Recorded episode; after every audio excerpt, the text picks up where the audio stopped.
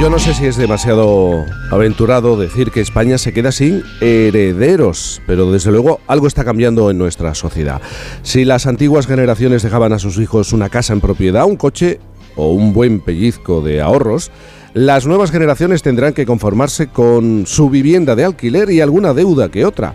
Se acabó aquello de ajustarse el cinturón para dejar una cuantiosa herencia. Los españoles somos cada vez más individualistas y preferimos gastar hoy lo que mañana se van a llevar otros. Así lo refleja un estudio pionero llamado Herencias de la Sociedad Digital que a través de una encuesta nacional a más de 1.100 personas mayores de 60 años trata de explicar desde una perspectiva sociológica los sistemas de herencias de la sociedad española. Los datos son muy claros. Un 57% de los encuestados considera que por el mero hecho de ser hijo, una persona es merecedora de la herencia de sus padres. Un 57% aunque eso sí, un 40% asegura que los hijos deben demostrar que se merecen esa herencia. ¿A quién dejamos nuestros bienes? Es la pregunta. ¿Los dejamos en vida o después de fallecer? ¿Somos de hacer testamento? Bueno, Luis Ayuso es catedrático de Sociología de la Universidad de Málaga y autor de este estudio pionero realizado gracias a una beca Leonardo de la Fundación BBVA. Luis, buenos días.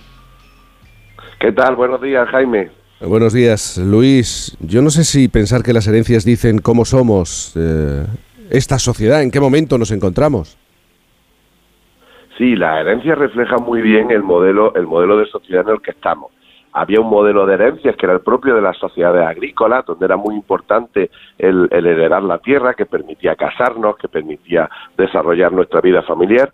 Las sociedades industriales se transforman, pero ahí sigue siendo muy importante la herencia, sobre todo para que nos cuiden cuando éramos mayores, porque no existía un estado de bienestar consolidado. Y ahora en la sociedad digital esto es un proceso que está cambiando, está cambiando porque demográficamente somos cada vez menos, porque tenemos expectativas de vivir más años y porque cambian también las expectativas de que nos cuiden y cómo nos cuiden. Eh, y nos vamos pareciendo, en el caso de la sociedad española, más a los europeos. Sí, nos vamos pareciendo más a los europeos, pero tenemos cosas que todavía nos diferencian. Por ejemplo, mucha herencia en vida, es decir, hay muchas mm, muchas transacciones intergeneracionales. En España las familias siguen siendo fundamentales en el día a día para las ayudas mm, domésticas, para la emancipación, para el cuidado de los nietos, y eso puede denominarse como una especie de herencia en vida. Eso es eh, eh, eh, típico de nuestro país y que refuerza nuestras redes familiaristas. Pero luego es verdad que tenemos más tolerancia hacia la diversidad, hacia la pluralidad familiar y que esta, este familiarismo tan importante, estructural, también está empezando a cambiar. Eh, el aumento de la esperanza de vida y los cambios en las relaciones familiares que se están eh, produciendo, yo entiendo que están provocando un nuevo enfoque. ¿Hacia dónde nos dirigimos con este asunto de las herencias? Bueno, pues nos llevamos a un enfoque de un mayor, una mayor individualidad, de una mayor relación de las herencias con el tema de los cuidados, de una mayor relación de las herencias con el sentimiento subjetivo de soledad. Parece que hay una ley no escrita por la cual los padres tienen que dejarle toda la herencia a los hijos, pero eso lo que observamos en las nuevas generaciones es que empieza a depender.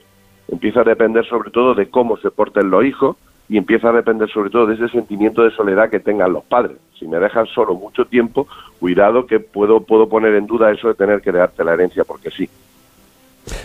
Supongo que esto se aceleró mucho con el periodo COVID, ¿no? El confinamiento y los meses que pasamos.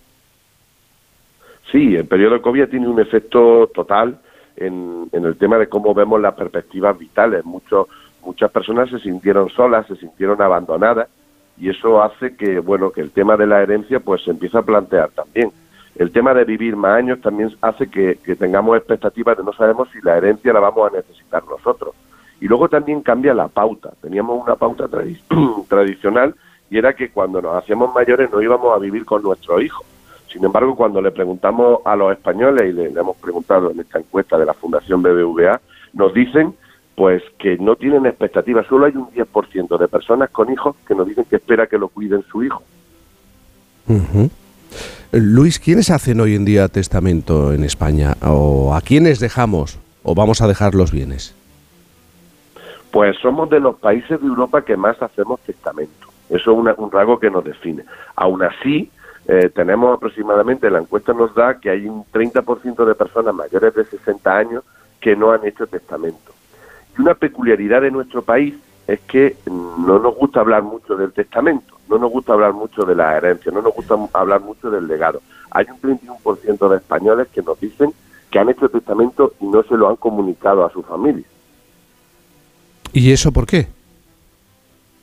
Pues eh, precisamente, claro, es una cuestión que tiene que empezar a cambiar, pero eh, porque lo primero que tenemos es que hacer, verbalizar un poco lo que queremos hacer, pero no, no nos gusta hablar de, de testamento porque implica dos ámbitos que no nos gusta hablar. Uno es pensar en la muerte, que no nos gusta pensar, y otro es hablar de dinero, que tampoco nos gusta hablar de dinero. Entonces eso pues, eh, lo que genera son expectativas en los herederos que luego cuando no se cumplen traen desavenencias. Curiosamente, claro, el no hablar da lugar a que luego cada uno se monte una expectativa que luego cuando llega el momento pues puede generar más conflictos. Pero mientras que no se habla, la familia permanece unida, permanece el, rasgo, la estructura familiar se sigue consolidando, no se habla de cuestiones que parece que pueden ser incómodas para algunos y ese es uno de los rasgos por los que no se habla. También hay un, debate que me parece muy interesante sobre el asunto de la herencia legítima, ¿no? Esa, esa parte de los bienes de la que el testador no puede disponer por haberla reservado la ley a los, a los que son herederos forzosos. ¿Qué ocurre con este asunto? ¿Cómo lo enfocamos los españoles? Bueno, pues esto es súper interesante porque se hablaba mucho de la legítima, tenemos un código civil de 1889, pero no teníamos datos sobre lo que opinaban los españoles sobre ello. Y lo que nos demuestra la encuesta es que hay un tercio de españoles mayores de 60 años que se muestra en contra de la legítima. Pero hay algunas comunidades, sobre todo en País Vasco y Navarra, donde es mayoritaria las personas que están en contra de la legítima. Es decir, en las sociedades modernas, en las sociedades individuales, tenemos libertad para hacer muchas cosas. Tenemos, por ejemplo, libertad para la eutanasia, pero no tenemos libertad para decidir a quién, dejamos, a quién dejamos nuestra herencia. Por tanto, esto es una cuestión que estoy seguro que va a cambiar en el futuro. Y otra cuestión tiene que ver, se ha hablado mucho en los últimos años y, depende de cada comunidad nos encontramos con una norma mm, o si no otra. el impuesto de sucesiones. ¿Qué piensan los españoles? En general la percepción que tienen los españoles es que hay que, mm, hay que mantener ese impuesto, hay que eliminarlo. No, los españoles mayoritariamente opinan que hay que eh, estar en contra del impuesto de sucesiones sobre todo porque se consideran a las herencias como un esfuerzo generacional y no individual. La herencia es de mi familia, no es mía, es una de las cuestiones que queda claro en, el estudio. Eh, sin embargo, también es cierto que hay un tercio aproximadamente que se, muestra a favor del impuesto, bien impuesto bajo o bien impuesto en proporción a la riqueza. O sea, mayoritariamente están en contra, pero hay un tercio que está a favor en función de eso. Y no me puedo olvidar de los conflictos, eh, porque yo creo que todos a nuestro alrededor o muy cerca tenemos eh, ejemplos, o, a lo mejor nuestra propia familia, ¿no? Los conflictos que genera a la hora de conocer los detalles de, de las herencias.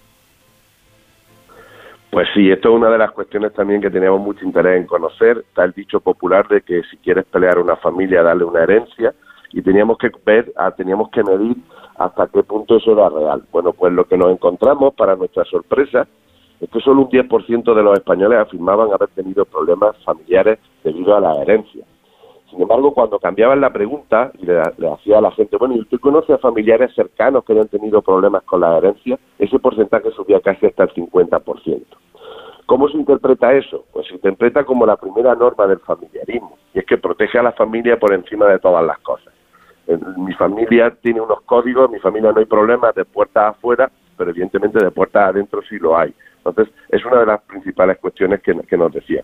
¿Por qué son estos problemas? ¿Cuáles son los principales problemas que tienen las familias por la gestión de la herencia? Aquellos que nos dicen que tienen problemas. Pues por no estar de acuerdo con el reparto, por esperar recibir más, por la decepción con algunos familiares, e incluso sabemos que muchos de los problemas de herencia vienen por, problemas anteriores a la herencia, rencillas entre hermanos anteriores a la propia herencia. Desde el principio, Luis, has hablado del valor que le damos los españoles a la familia, el peso de, de, esa relación con, el resto de, integrantes, de, miembros. Al final, yo creo que se sigue imponiendo en este país, si hablamos de herencias, la cuestión sentimental tiene un peso muy significativo. Sí, este es un aspecto que tampoco se había hecho énfasis antes y que es muy importante. Cuando hablamos de herencia hablamos de económico y lo económico es muy importante en nuestro país y en todo. Pero eh, lo que vemos, sobre todo en esta nueva sociedad digital, es que vemos como elementos emocionales son cada vez más importantes, elementos sentimentales. Hay muchas personas que nos decían en, cuando en el estudio de la herencia que las disputas, los conflictos no eran tanto por cuestiones materiales, que también, sino que había muchos conflictos por cuestiones sentimentales, donde ellos proyectaban a su familia. Hay elementos donde se proyecta la familia, se proyecta papá, se proyecta mamá, y por tanto, quien se queda con lo que hemos proyectado se, se, observaba como un elemento, un elemento importante, simbólico, que tradicionalmente no se presta atención, pero que vemos que cada vez va a ser más importante. Muy interesante, Luis, este estudio pionero llamado Herencias en la Sociedad Digital. ¿Qué es lo que pensamos los españoles? ¿Qué es lo que vamos a hacer los españoles con la herencia si existe, si hubiera? Porque cada vez es más complicado. Luis Ayuso, catedrático de Sociología de la Universidad de Málaga y autor de este estudio pionero. Gracias por estar esta mañana con nosotros, por, por tomarte ese primer café en Por fin no es lunes. muchas gracias, Jaime. Muchas gracias a todos. Un abrazo. Un abrazo muy grande. Yo no sé si